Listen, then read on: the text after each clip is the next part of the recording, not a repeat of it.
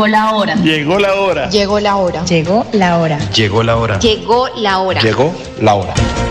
En Radio Melodía llegó la hora. Noticias, entrevistas, informes y servicios para la gran audiencia. Llegó la hora. Con el compromiso de informar oportuna y verazmente sobre el día a día de los santanderianos. Periodismo al servicio de la comunidad. Escuchamos sus denuncias y buscamos las soluciones. Un gran equipo de profesionales comprometidos con la verdad. Una producción de la Fundación Santanderiana de la Mujer. Decisión, fuerza y corazón. Llegó la hora. El, programa que preferimos los santanderianos.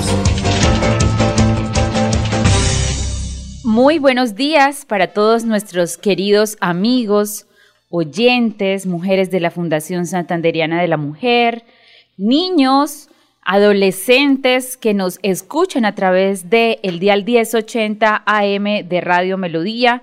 Todos los días, muy eh, puntualitos, 11 de la mañana hasta las 12 del mediodía, escuchando todos los comentarios, todas las eh, situaciones tratamos y que nos cuentan también otros oyentes a través de este gran espacio de opinión, que es una producción de la Fundación Santanderiana de la Mujer. Erika, ¿cómo estás? Muy buenos días. Muy buenos días, muy bien, gracias a Dios. Eh, acá nuevamente en este espacio de 11 a 12 del mediodía. Llegó la hora, un saludo para todas las personas que se conectan con nosotros, que siempre están dispuestas a compartir y esperando aquí quienes nos llaman por nuestras líneas a participar el día de hoy. Así es, 630-4870, 630-4794 son las líneas habilitadas para que todos los oyentes nos llamen, compartan con nosotros las inquietudes, alguna sugerencia, alguna situación que se esté presentando en su barrio o también de manera personal en la que nosotros a través de la Fundación Santanderiana de la Mujer, especialmente de nuestro grupo de profesionales, eh, puedan brindarle la atención necesaria, la atención que usted eh, necesita en el momento indicado. Hay muchas personas, Erika, que eh, a las cuales asisten a nuestras oficinas, que quedan ubicadas en el Centro Empresarial Chicamocha, oficina 225, eso queda en la calle 36, 31, 39, nos visitan y nosotros eh, muchas veces les decimos que, que, antes de tomar una decisión, antes de hacer un negocio, antes de hacer de diferentes cosas, siempre busquen la ayuda de un profesional y pues ahí está la Fundación Santanderiana de la Mujer para prestarle este servicio, esta orientación. Y pues obviamente recalcamos que todos estos trámites eh, que se dan, las asesorías y el acompañamiento se hace de manera gratuita, porque cuando ya nos llegan muchas veces a la oficina, ya han firmado de todo, eso firman cheques en blanco, firman pagarés, firman de todo, de todo los han puesto a firmar y en esos momentos ya es mucho más difícil poder defenderse. Entonces, siempre que usted tenga alguna duda, alguna inquietud, que algo de pronto no le suene, usted absténgase de firmar cosas en blanco o firmar documentos que les entreguen hasta eh, antes de poder ir hasta la fundación eh, y recibir la asesoría por parte de nuestros, eh, nuestro grupo grande de profesionales. ¿Tenemos oyente, Andrés Felipe? Ajá, como me, me hizo así, pensé, es que mejor, en los reflejos, Andrés Felipe. Claro que sí, y hoy cabe resaltar, hoy 28 de julio se celebra el Día Mundial contra la Hepatitis. Este día fue designado por la Asamblea Mundial de la Salud, celebrada en el año 2010, y se ha designado el 28 de julio como un día importante para hacer un llamado mundial para recibir esa respuesta integral en la lucha contra la hepatitis. Entonces, invitar a todas las personas que tengan bebés, que le llevemos sus vacunas correspondientes con el registro necesario en el carnet y más en estos momentos donde salen tantas enfermedades huérfanas que están afectando la sociedad a nivel mundial. Así es, hay que estar muy pendientes de la salud. También hay un brote en, Colombia de la rociola. Entonces todos los niños que no se han vacunado, adultos igualmente que no tienen esta dosis de vacuna, eh, acercarse a los puestos más cercanos, tomar estas vacunas porque el brote está muy fuerte, hay muchísimas personas que están en estos momentos con rociola, igualmente con dengue. Entonces hay que cuidarnos mucho. Eh, el dengue usted sabe que también se produce por tener sitios donde está el agua estancada. Entonces, tratar de revisar en nuestros hogares, en nuestras eh, familias, que donde haya agua estancada, limpiar eso, echar bastante desinfectante, bastante cloros y no dejar que se acumule agua en un solo lugar, porque esto genera también la propagación del dengue. Y está muy complicado el tema también de la de la el nuevo que dicen que va, puede ser una nueva pandemia, que es la viruela del mono. La viruela del mono, claro que sí.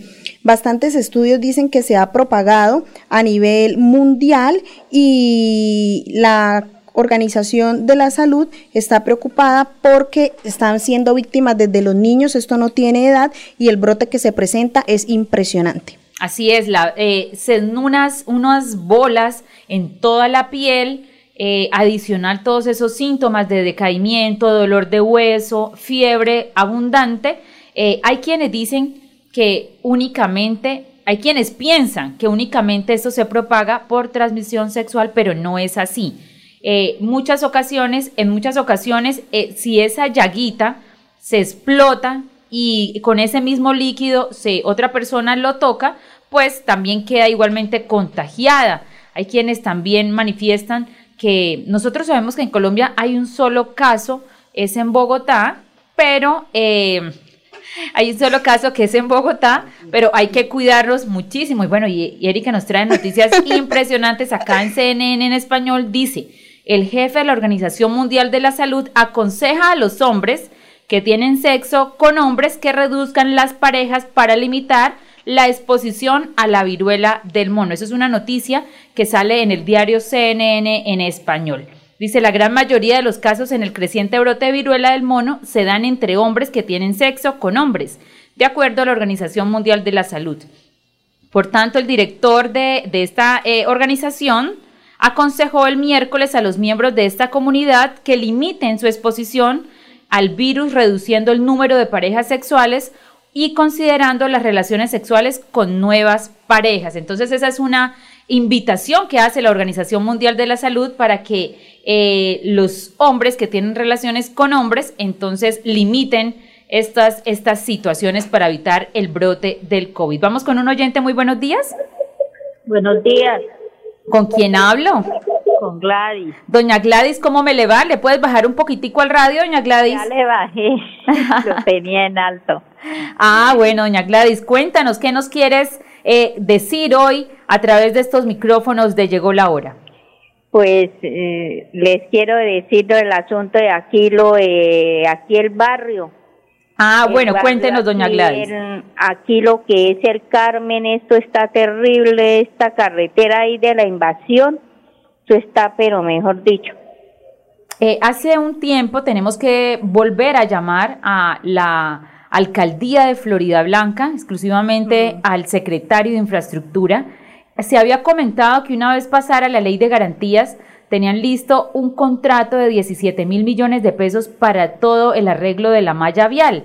Hay que entonces pedir a la alcaldía de Florida Blanca, a través de la Secretaría de Infraestructura, que incluyan estos puntos del sector del Carmen en este proceso de, em, de pavimentación. Hay muchos puntos críticos en Florida Blanca. Eh, me habían hablado de unos que ya están incluidos, de los cuales van a empezar a trabajar, eh, pero no sé, tendría que averiguar el del sector del Carmen. Yo oí que en junio iban a empezar ahí a arreglar eso. Así es, eso habían dicho que en junio empezaban. Quiero eh, preguntarle esta tarde, eh, llamaré a la, a la alcaldía de Florida Blanca para mirar quién me da razón, entonces cuándo inicia o si de pronto alguno de los oyentes eh, puede, eh, ha evidenciado que empezaron los trabajos, eh, también nos puede llamar, aquí ya llegó la hora para nosotros estar bien informados de todo lo que está pasando. Y lo mismo ahí, Lady, ahí en, en Villaluz. Uy, qué días que pasé en el alimentador este de Metrolínea. Uy, si más se va. Uy, es que ya, es que como allá hay una quebrada. Uy, pero es que ella está comiendo ya el, como la, el piso, no sé, uy, pero está terrible. Ahí por el lado de Villaluz. De Villaluzito, que es Villaluz, la carretera esa. Ah, que va bueno. a, Zapamanga. Y Mm. sale uno ya ahí, ahí. Hay unos puntos muy, muy críticos, doña Gladys, y vamos a revisar entonces el sector de Villaluz, igualmente También, el sector del. Carmen a ver qué pasa, cuándo inician, cuándo llegan hasta ese punto para, para poder pavimentar. Sí, por lo que yo vivo yo ahora por aquí, entonces yo me doy cuenta de eso. Uy, no, pero es terrible esto. Y es que, doña Gladys, el tema del, de los no solamente es arreglar la malla vial, es que cuando se arreglan las vías se está evitando tantos accidentes. Sí porque hay quienes vienen a toda velocidad, obviamente, pues no es justificable. Recuerden que todos los que conducimos tenemos que respetar las normas de tránsito, tenemos que saber que dentro de la zona urbana no podemos ir a más de 60 kilómetros por hora. Muchas veces las vías del mal estado, pues no, no impiden que uno vaya a 60 kilómetros y le toca por ahí a, 40 y a 30, de, tanto, de tanta huecamenta.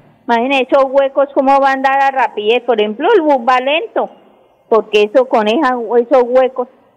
Sí, exacto, y por lo menos a veces hay motociclistas que son irresponsables ah, y se van por a toda velocidad y llega un hueco y llega el momento, hay un hueco y claro, por eso es que se producen también los accidentes de tránsito. Sí, también, porque como ellos van, mejor dicho, a todo, eso parecen locos. Aquí por lo menos, doña Gladys, en la carrera esta es la carrera 24, la carrera 24 con calle 35. Hay un hueco, eh, está todo bien, pero hay un hueco ahí preciso en la esquina y muchas veces las motos pasan a toda velocidad. Hace unos días eh, presencié, estaba yo ahí parada esperando para eh, el pare, esperando que cruzaran los vehículos que van por la carrera 24, que son quienes llevan la vía, y preciso que una motocicleta eso venía como alma en pena. el diablo. Eso. Iba y resulta, eso fue como de película. Imagínense ustedes esa escena así tal, uno ahí esperando que, que pasen la, los de la carrera 24 y este señor fue y, y adelantó un taxi. Entonces, para ganarle esa, esa carrera al del taxi, se comió un huecote que hay ahí en esa, en esa carrera y eso voló como si fuera de película.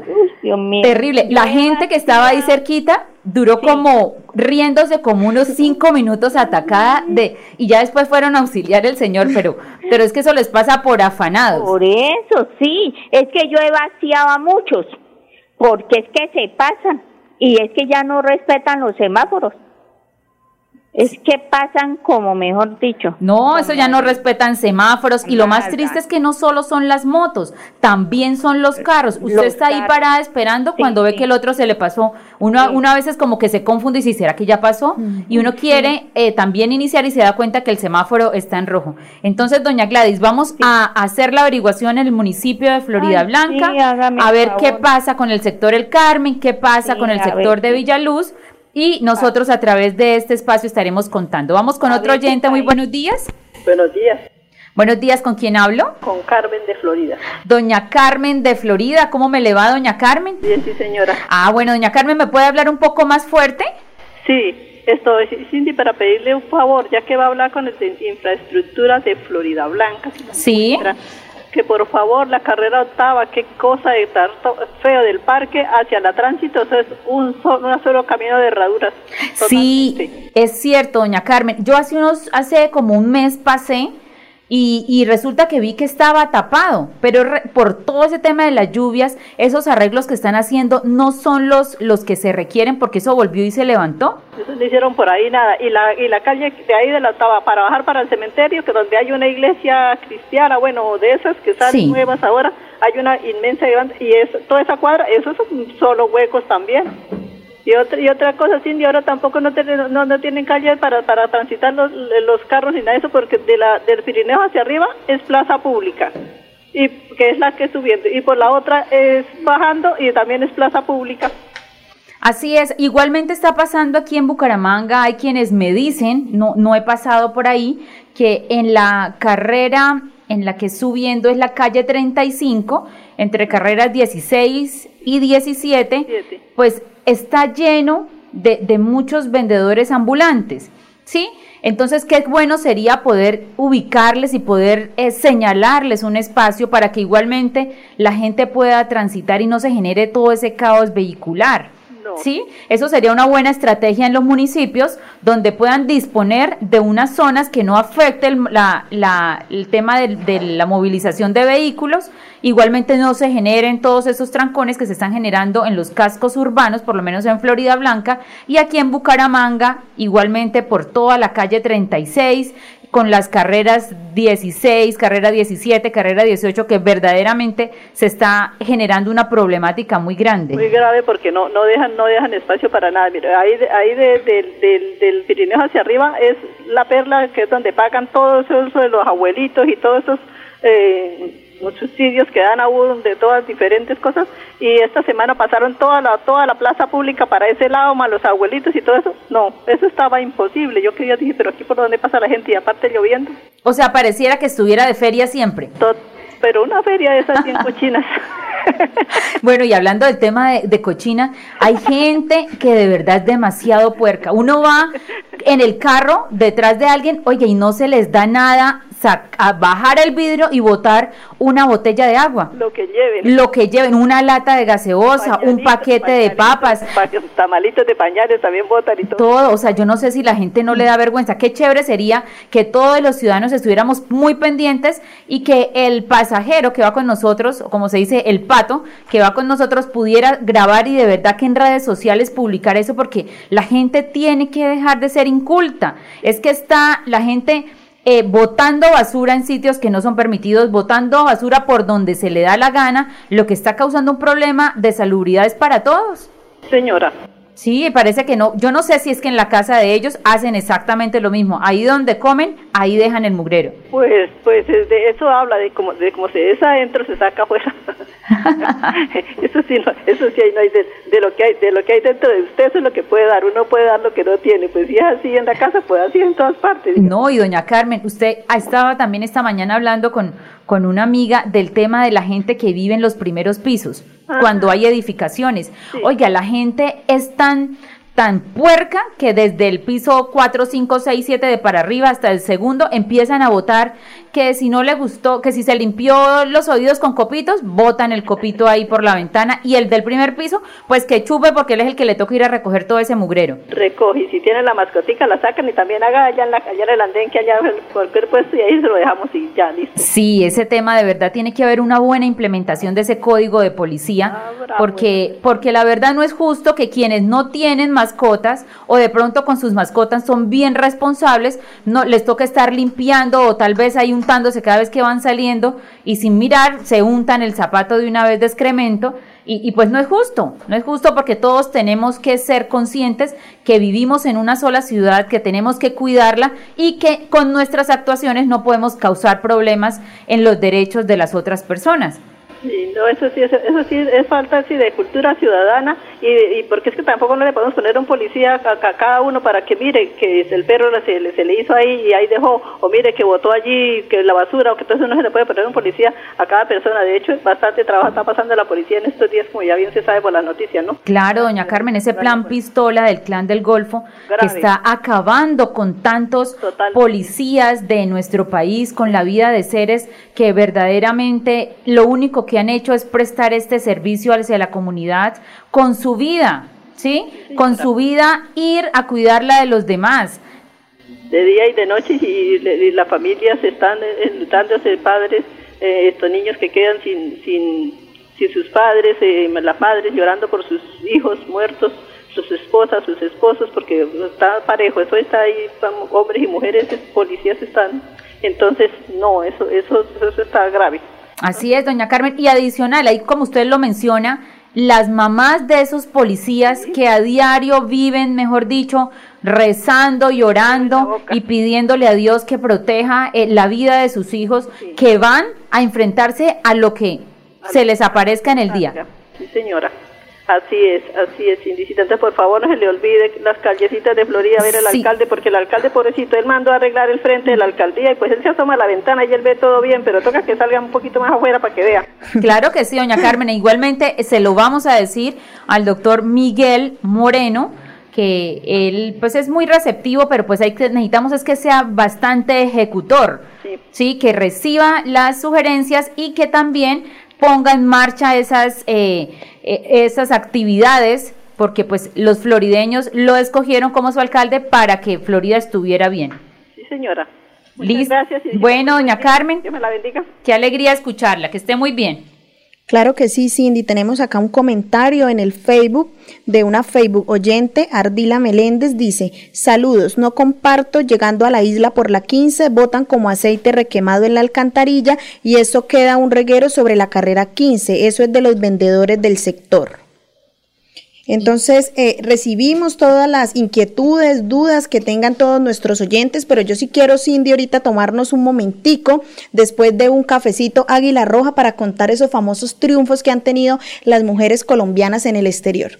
Bueno. Los colombianos son como mi café. Águila Roja. Unos claros, otros.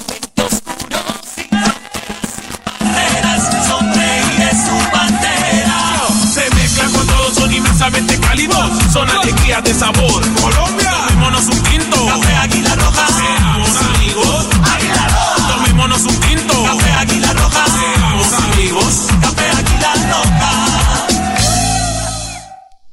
Bueno, entonces, Erika, vamos con esos triunfos que han tenido las mujeres colombianas en el exterior.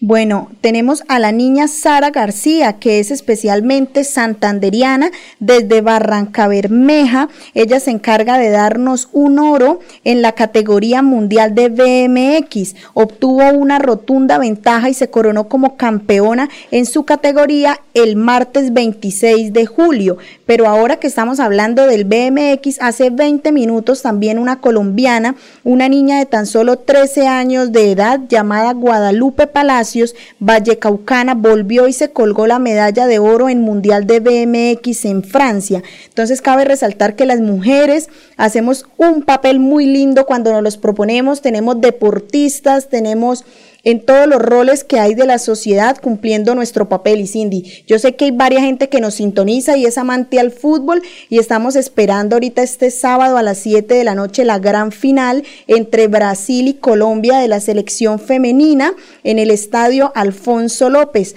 para hacer apoyar y hacerle barra a todas nuestras muchachas que han demostrado ese perrenque en, el, en la cancha, en el partido, tienen sus dones y nos hacen vibrar el alma cuando cogen esa pelota y más cuando anotan un gol. Así es, ese fue muy eh, espectacular el gol que hizo que Díaz, la selección femenina de fútbol, que lo hizo la jugadora Linda Caicedo. Eh, pues de verdad que eso nos llena de orgullo y hay que ir a apoyar igualmente el fútbol femenino, que según me dicen, yo no, yo no pude ir ese día, pero según me dicen, fue más emocionante que un partido de hombres que eso que tocan mucho la pelota, van, vuelven, hay jugadas, hay toques, hay, mejor dicho, anotaciones, porque a veces hay partidos de los hombres donde uno no ve ni un solo gol por allá. Entonces hay que apoyar a nuestra selección el próximo sábado, en el partido que va a haber en el Estadio Alfonso López, 7 de la noche. Hay que salir a apoyar. Y hablando de triunfos, eh, quienes eh, ganaron con la con el presidente Gustavo Petro, eh, muchos lo hicieron por muchas de las propuestas que, en campaña se, se manifestaron, ¿sí? Que fueron por esas propuestas que votaron.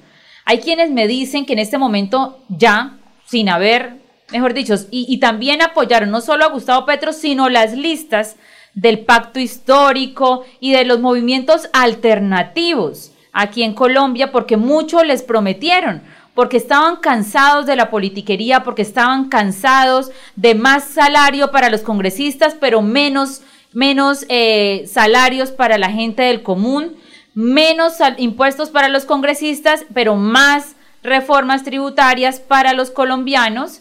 Y muchas cosas eh, se prometieron en campaña, pero bueno, ya está instalado el Congreso de Colombia y es precisamente una inconformidad que hay en estos momentos y que a través de las redes sociales se pudo observar un video eh, donde Gustavo Bolívar, quien era uno, pues mejor dicho, él, él es el magnate de muchos jóvenes aquí en Colombia, él es el jefe de esa gran primera línea que tanto daño le hizo a muchos microempresarios y a la población civil en Colombia.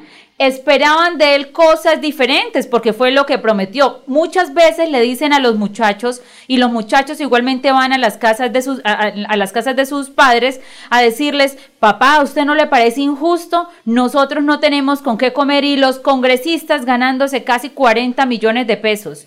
Sumado a ello, nosotros no tenemos con qué comer y los congresistas tienen casi 50 millones de pesos para meter gente cercana a ellos, como está pasando con el, en estos momentos con el señor César Pachón que hay una persona que dice que, que él lo tenía incluido en sus unidades legislativas y él dice que le tenía que entregar la plata en una cafetería allá cerca al puente de Boyacá, pero que nada le tocaba a él. Entonces tienen 50 millones de pesos igualmente para moverse y poder sacar plata para ellos. Y que adicional de eso, tienen un esquema de seguridad que cuenta como con cuatro camionetas blindadas de esas Toyotas último modelo para los congresistas y que igual a eso tienen entonces, eh, les pagan el celular de ellos, de los escoltas, de los conductores, de la esposa, de la novia, de la amiga de la novia y bueno, todo eso. Y llegaban todas estas personas que le creyeron a Gustavo Bolívar y creyeron en esas listas alternativas de que iban a llegar a hacer un cambio y que necesitaban una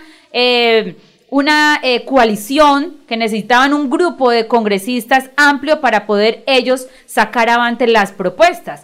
Pero resulta que en estos momentos ya es otro el discurso. Es decir, uno es el candidato, pero otro es el gobernante. Ya el discurso ya cambió. Entonces, en este video, el, el, video que vamos a poner para los Facebook oyentes y el audio que vamos a poner para los radioescuchas entonces, eh, en este video se puede evidenciar que Gustavo Bolívar dice que no, que ya bajar el sueldo como él lo había prometido para los congresistas ya no se puede en este momento porque las condiciones cambiarían y que cuando ellos se, se metieron a todo este proceso político, eh, gastaron una plata y que ellos hicieron todas esas eh, simulaciones de cuánto se podían ganar y por eso fue que se comprometieron y sacaron créditos. Es decir, ya le amarraron conejo a más de un muchacho que pensó que cuando iban a llegar allá al Congreso iban a bajar los salarios de los congresistas. Entonces, eh, eso es cosa diferente a lo que está sucediendo.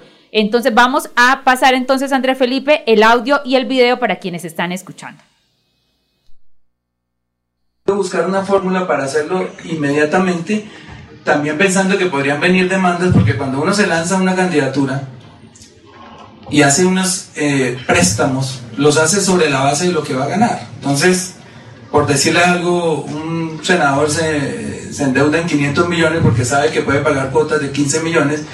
A esa persona no se le puede decir hoy, no, ya no va a ganar 35, sino 25. Entonces podrían venir demandas el querer nuestro, y yo lo, eh, lo demuestro con, con, los hechos, desde el primer año en que me posesioné aquí, ya pasé el proyecto para eh, rebajar los salarios.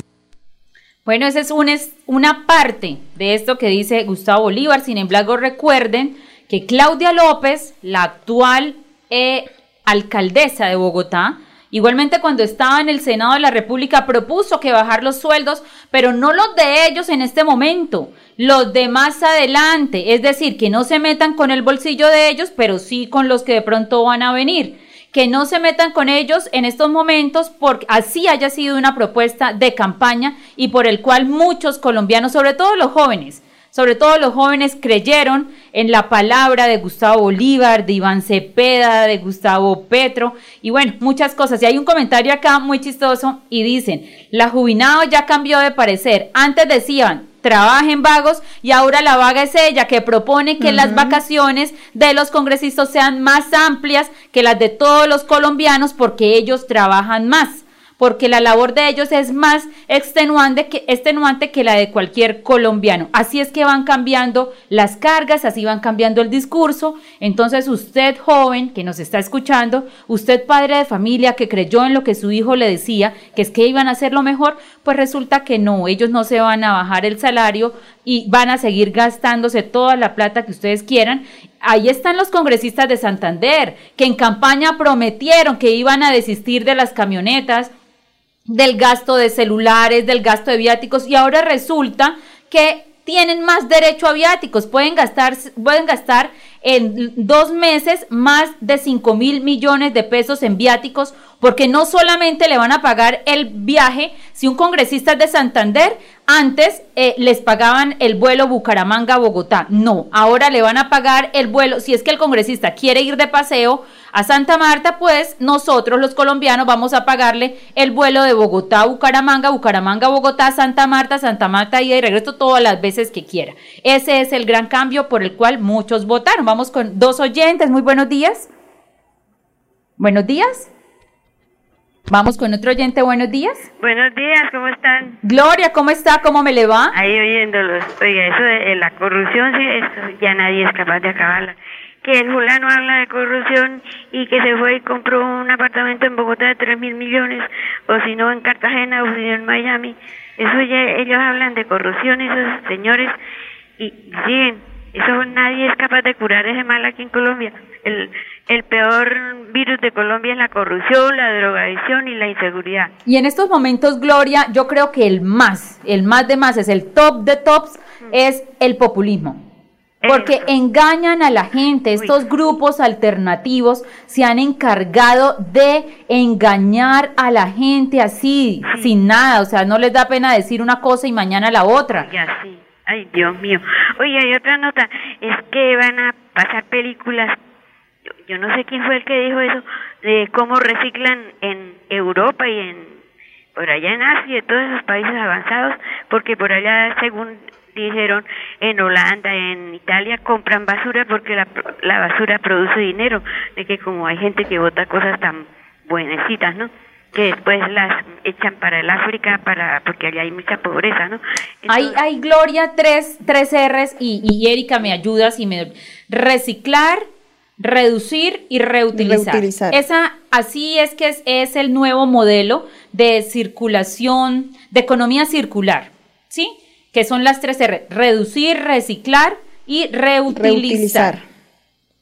Dice la regla de las tres R's, como dice Cindy, es la característica principal del reciclaje en donde nos motivan a nosotros a llevar a cabo todo lo relacionado con el medio ambiente. Entonces esta regla debe estar incluida siempre en el decálogo, no solo a nivel familiar, sino a nivel de las empresas para convertirnos en empresas y en comunidades socialmente responsables. Así es. Las tres R's. Vamos con un oyente. Buenos días. Buenos días. Buenos días. ¿Con quién hablo? Juan Carlos. Juan Carlos Mancilla, ¿cómo me le va? ¿Cómo le va, doña Cindy? Ya lo tengo y plenamente identificado, Juan Carlos. Ahí tienen tres ejes. Un día de estos le llego allá a la casa. ¿Cómo está, Juan Carlos? Sí, señora. Ah, bueno, cuéntenos qué quiere opinar. Hacer unas denuncias, unas quejitas aquí con este evento aquí del estadio. Es una falta de seriedad de la alcaldía y revendedores y acaparando todas las boletas y y eso cogen las calles aquí el barrio ahí de parqueadero porque como no se acondiciona el parqueadero del estadio entonces eso es una gazapera eh, carro del aseo no pasa bien y recoge pasas por debajo de las carreras por, la carrera 28 pasa tú como llevar la basura hasta por allá. Estos eh, de logística estos de verde son todos malacarosos ahí como como agresivos si uno se equivoca por el sitio donde debe uno eh, para entrar, entonces eso lo miran a uno rayado, mejor dicho, no justifican ni el ridículo sueldo que les pagan. Y así es, Juan Carlos, muchas veces los, los intermediarios, los mandos medios, muchas veces quienes no son ni siquiera los jefes, se creen más que los jefes y tienen y creen que tienen el derecho de poder ultrajar la gente, tratar mal la gente, hacerle mala cara a la gente. Hay un consejo que uno siempre tiene que darle a una persona que está trabajando y que está de mal genio. Hay tantas personas que necesitan una oportunidad que si uno no está contento en lo que está haciendo, pues váyase fácilmente. En ninguna parte los tienen obligados. Sí, ahí en, estos anillos de, seguridad son como, yo no sé, es como si les diera jartera ahí de estar ahí prestando eso de labor de logística ahí en este evento del, de, la Copa América. Sí, eso yo me imagino. Eso generalmente eh, cuando hay eventos eh, grandes de, de gran magnitud, pues las personas, no todas, hay muchas personas que hacen su labor de manera cordial, bien, orientando a la gente, que es lo que tiene que ser, pero pues hay otras que siempre van de mal genio. Pero no solamente pasa también en esto, Juan Carlos, sabe, hay, hay sitios, y yo creo que los oyentes eh, saben, saben en su interior qué es lo que pasa. A veces usted va, ejemplo, a pagar mm, un servicio público, y usted llega y la cajera lo mira que se lo come. Sí. Terrible, una cosa terrible. Entonces, si usted va, ejemplo, a veces a una cafetería, le preguntan como si lo estuvieran vaciando, ¿qué va a comer? No, así. Sí. Eh, si, ejemplo, usted va eh, a un, a un qué, ¿qué le digo entonces? Otro, otro ejemplo. Muchas, usted va a un despacho judicial, ¿sí? Y usted llega, buenas, hágame un favor, es que vengo a preguntar por el expediente. El horario está a la hora, tal hora. Ni siquiera le dicen ni buenas ni nada. Y lo miran terrible. Vengo acá por, a preguntar por este expediente. ¿Usted quién es? ¿Qué parte es? O sea, buenos días, por lo menos sean diferentes. Sí, igualmente, yo no puedo decir que no. En las entidades públicas pasa exactamente lo mismo. Hay quienes se sientan allá en un puesto, hablemos ejemplo de la alcaldía de Bucaramanga. Hay quienes se sientan allá en un puesto y piensan que van a ser eternos. Sí, y piensan que es que el puesto es de ellos y que mandan ellos y que todo lo que ellos digan es lo que se hace. Hay que decirle a esa gente que esto es tan efímero, esto es tan, un día puede estar allá, otro día puede ser que no tenga trabajo, ¿sí? Entonces hay que valorar y que atender bien la gente, porque las entidades públicas se deben a la gente. Si no existieran necesidades y solicitudes y peticiones de los ciudadanos, pues ¿qué, qué sentido tendría la actividad pública que se hace, ejemplo, en las alcaldías? ¿Sí? Esto es lo que tiene uno que reflexionar como persona. Hay que reflexionar y practicar cosas totalmente diferentes a lo que en estos momentos muchas de las personas hacen, que es tratar mal la gente. Hay entidades públicas que cuando son épocas de contratos, entonces ellos se creen los más demases y ellos se creen que son los, mejor dicho, los adalides de la de la, de la educación y de, todo el conocimiento y empiezan a poner trabas y trabas y trabas solo para ver que los otros están sufriendo porque no les han firmado, porque no les han dado trámite a un documento. Y hay que recordarles que nadie es indispensable. Hoy puede estar ahí, seguramente mañana ya no va a estar ahí porque todo hay, Dios siempre hace justicia en sus actuaciones. Sí, es que este este evento es un problema porque la entrada y la salida es ¿para dónde va? ¿Quién es usted? Que no sé qué. Y mejor dicho, esto es una pesadilla aquí para los residentes. Y más que la, la alcaldía hace como tres semanas mandó una circular que, que iba a censar casa por casa a los que tuvieran pues vehículos. Y aquí por la casa ni siquiera pasaron. Claro, eso todo hay que hacerlo. Y bueno, acá nuestros eh, Facebook oyentes me hacen una aclaración. No todos los despachos judiciales, es cierto. Hay quienes sí ejercen su labor de, de buena manera, que atienden al público, eh, que prestan ese servicio, que llega una persona que tal vez no, no discierne muy bien, que de pronto no tiene el conocimiento y la orientan. ¿Sí? orientan a la persona, pero hay otras, Dios mío, que es que le provoca a uno cachetearlos pues de lo groseros que son. Pero bueno, hay que uno calmarse, actuar de, de, manera con la cabeza fría para no tener que entrar en, ese, en esa ira y rabia que a veces producen unas personas que de verdad tratan súper mal la gente, súper mal la gente. Ahí también, una vez me pasó, en, en una clínica una enfermera, pero furiosísima, ella llegó al turno, pero furiosísima entonces hay que decirle a la gente, los problemas déjelos en su casa, porque cada vez que usted llega al trabajo, allá es un nuevo mundo, allá todos sus compañeros no son eh, los que merecen recibir esos malos tratos solo porque usted llegó mal de mal genio de la casa. Si en su casa se portaron mal, si en la casa su esposo o su esposa le sacó la piedra desde la mañana, no se desquite con nosotros que nada tienen que ver.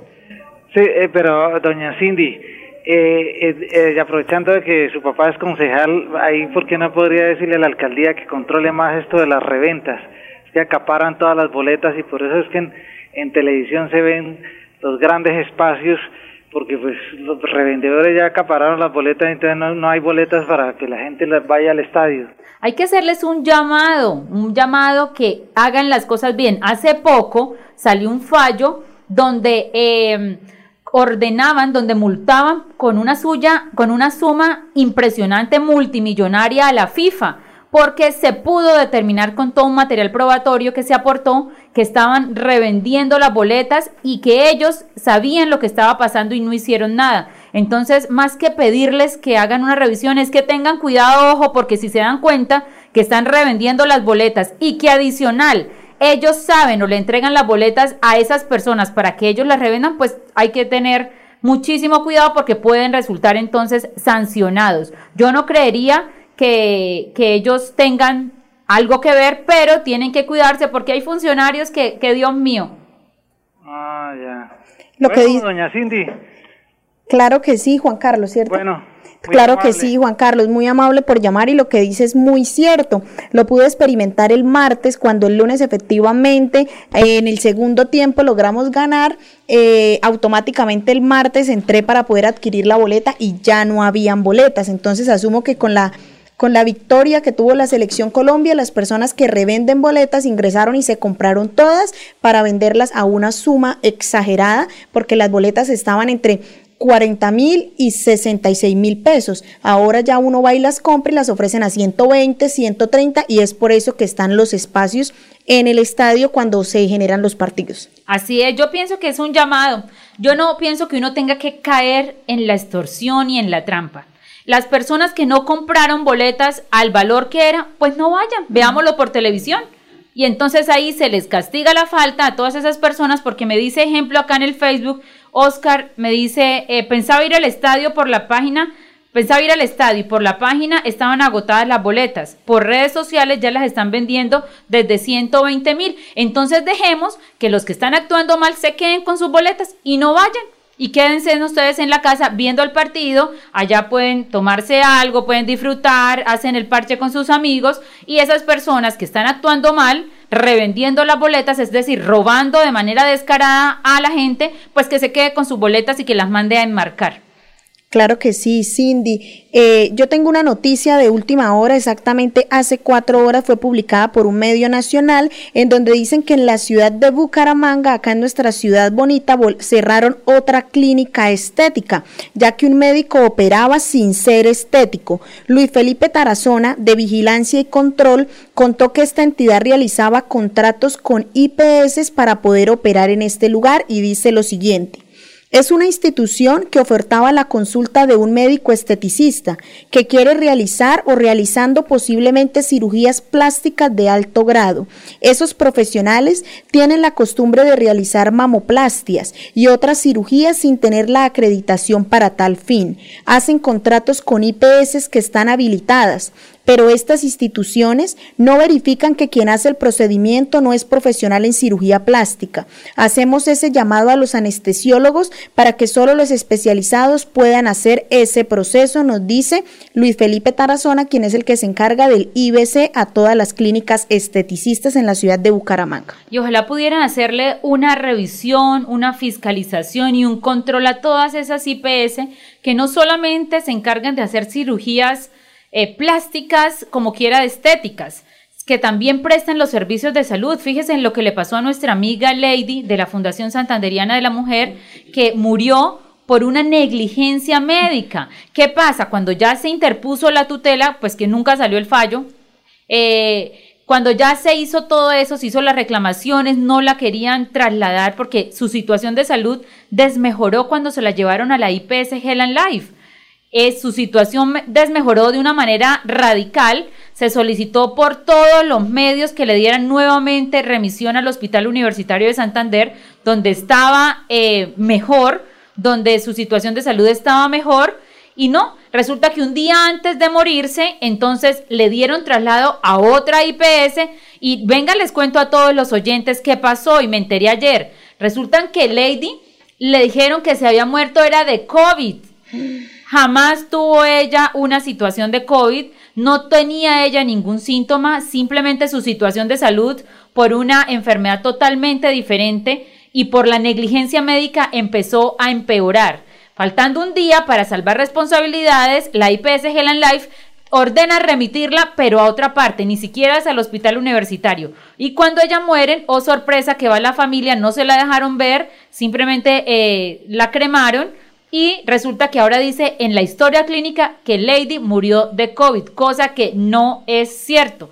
Entonces, qué bueno que Luis Felipe y todo ese grupo de la Secretaría de Salud Departamental y de Bucaramanga, bueno, y del área metropolitana, puedan hacer la revisión en esas IPS que prestan los servicios. Uno no puede jugar con la vida de un ser humano así porque sí. Uno no puede decirle a la familia es que murió de COVID cuando ella no murió de COVID. Uno no puede echarle la culpa a, a factores externos como el COVID para entonces decir mi negligencia entonces la asumen COVID y ¿qué va a pasar? Ya la cremé, ya entonces ¿cómo le van a hacer una autopsia? Vamos con oyente, muy buenos días. Buenos días, ¿cómo le va? Muy bien, ¿con quién hablo? Ernesto, Ernesto dígame. Don Ernesto, ¿cómo me le va? ¿Desde dónde me llama? Aquí en la Concordia. ¿Qué más, don Ernesto? ¿Cómo está? No, ahí pasándola. Bueno, don Ernesto, una pregunta. Usted que yo generalmente voy a mercar a la Concordia. ¿Usted también va a comer ahí donde doña Ofelia?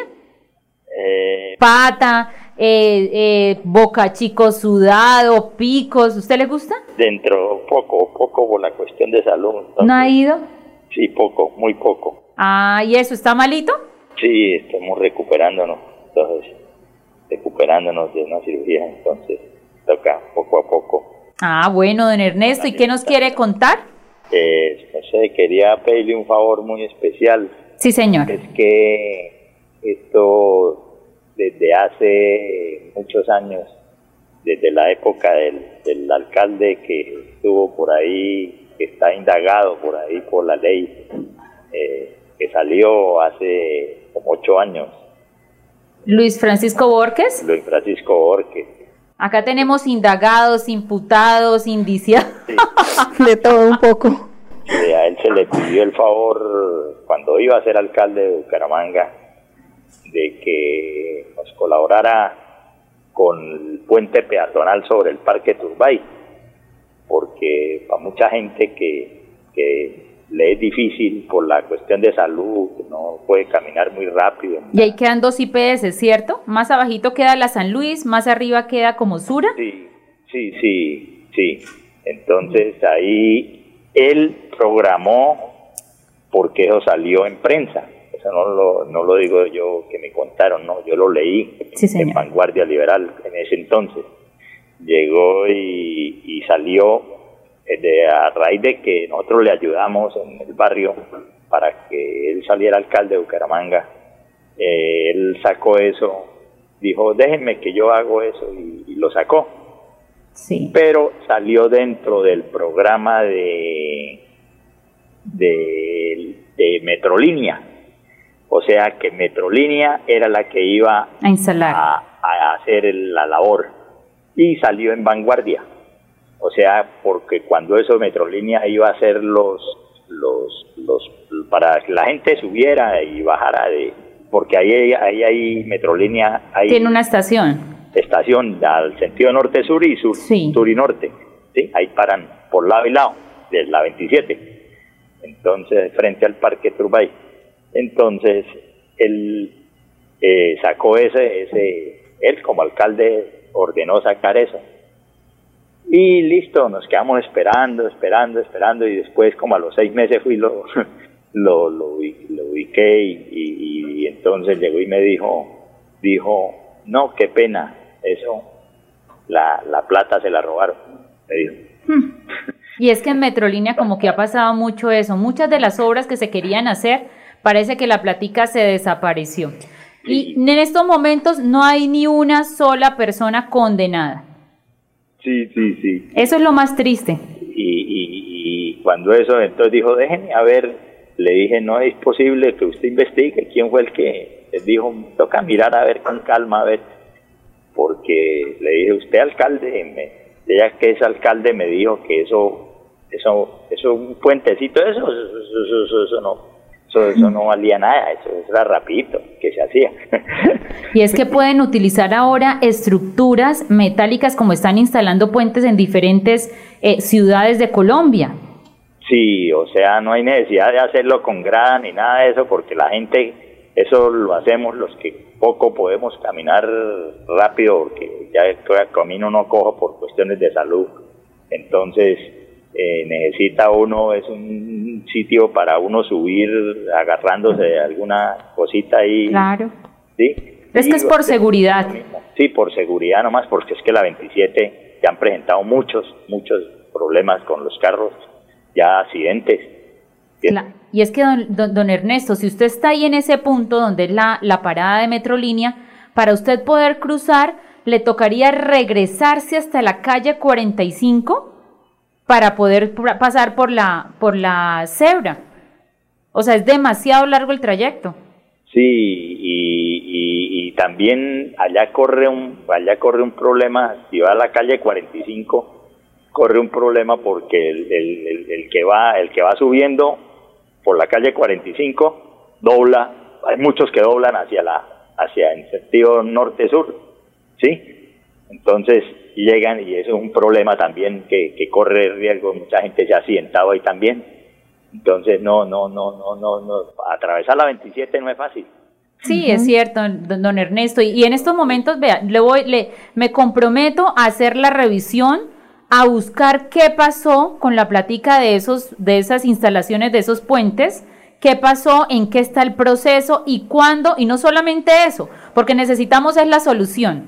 Necesitamos que todas las personas que, pues es que no solamente es porque esté como mal de salud, es que todos los ciudadanos tenemos derecho Claro. a la vida. Entonces necesitamos la instalación de esas estructuras para poder salvaguardar la vida de los bumangueses. Ya yo sé que eh, Yesenia, que está en la oficina, me está tomando atenta nota de esto, que estamos dialogando y en horas de la tarde me voy a poner entonces a revisar de ese tema y a través de este espacio, don Ernesto, le voy a, a contar qué pasó. Sí, porque yo le voy a contar algo para que usted sepa y yo por las cuestiones de salud no me he podido dedicar a eso prácticamente, a, a seguir con eso cuando Luis Francisco Borges estaba mejor de salud. Ahora estoy peor para atravesar esa 27, es difícil. Y hay mucha, mucho vecino así también mal. Entonces, yo cuando el señor Juan Carlos Cárdenas iba a ser candidato que el doctor Rodolfo González fue el que el actual candidato a la presidencia, Sí, sí, Rodolfo Hernández. sí, Rodolfo Hernández llegó y, y aquí en, en- sobre el sector de cabecera, ahí tenían la, la casa de, de reuniones Sí, señor. y usted lo debe saber, ahí sobre cabecera, casi llegando a la carrera 33, con calle 51, más o menos. Ahí era, yo hablé con el alcalde, que no era el alcalde, iba era, era el candidato de Rodolfo a la alcaldía. y me dijo, sí, tranquilo, eso es, o sea, lo hacemos. Y Nanay, Nanay, después de que terminó, de que ganó, se, yo lo, me- un día en el Parque San Pío me lo encontré, le dije, me delegó a un secretario, me dio tres teléfonos y ninguno de los tres teléfonos me contesta. No, pero eso, eso no solamente a usted le ha pasado, don Ernesto, eso a todos nos ha, Nos ha pasado. pasado. Igualmente eso, acá van a haber espacios para poderle contar esas anécdotas de gente a las cuales ustedes ayudan y resulta que después no vuelven a contestar, no, no les gusta hacer ese servicio social, cambian de teléfono y hay uno que fue gobernador de Santander, les cuento. Eh, resulta que ellos, ahí la secretaria, la secretaria llenaba la agenda. Y bueno, usted quién es, no, don Ernesto, tal, usted qué necesita, no, la instalación del puente que para que quede entonces allá en, bueno, estos son temas como de la alcaldía, pero digamos que ese fuera un tema de la gobernación. Entonces, eh, usted qué necesita, no, es que mire que pongan la instalación de un, de un puente ahí sobre el Parque Bolívar, es que es muy, ah, bueno, sí señora, acá se lo apunto, cuente con eso, yo, don Ernesto, la siguiente persona, Pepita, usted qué necesita, no, es que mire, es que los hogares de de la tercera edad necesitan que los arreglen la infraestructura. Cuente con eso. Y cuando finalizaba la reunión, adivine qué pasaba. Sí, Votaban la agenda. Votaban la agenda. sí, sí, sí. Es algo vergonzoso. O sea, uno cómo puede jugar con, con una persona de esa forma, con los sentimientos, con la ilusión, con la esperanza que una persona eh, eh, tiene cuando se acerca y le dice a uno, oiga, mire, ayúdeme, qué tal que tengo, eh, la comunidad tiene un problema de propagación de virus, ejemplo, porque no han hecho unas jornadas de limpieza en tal sector. Sí, cuente con eso, votan la agenda. Y eso pasa, don Ernesto, muchas veces. Por eso es que tenemos que aprender a escoger, porque tenemos que aprender a poder evidenciar quién sí y quién no.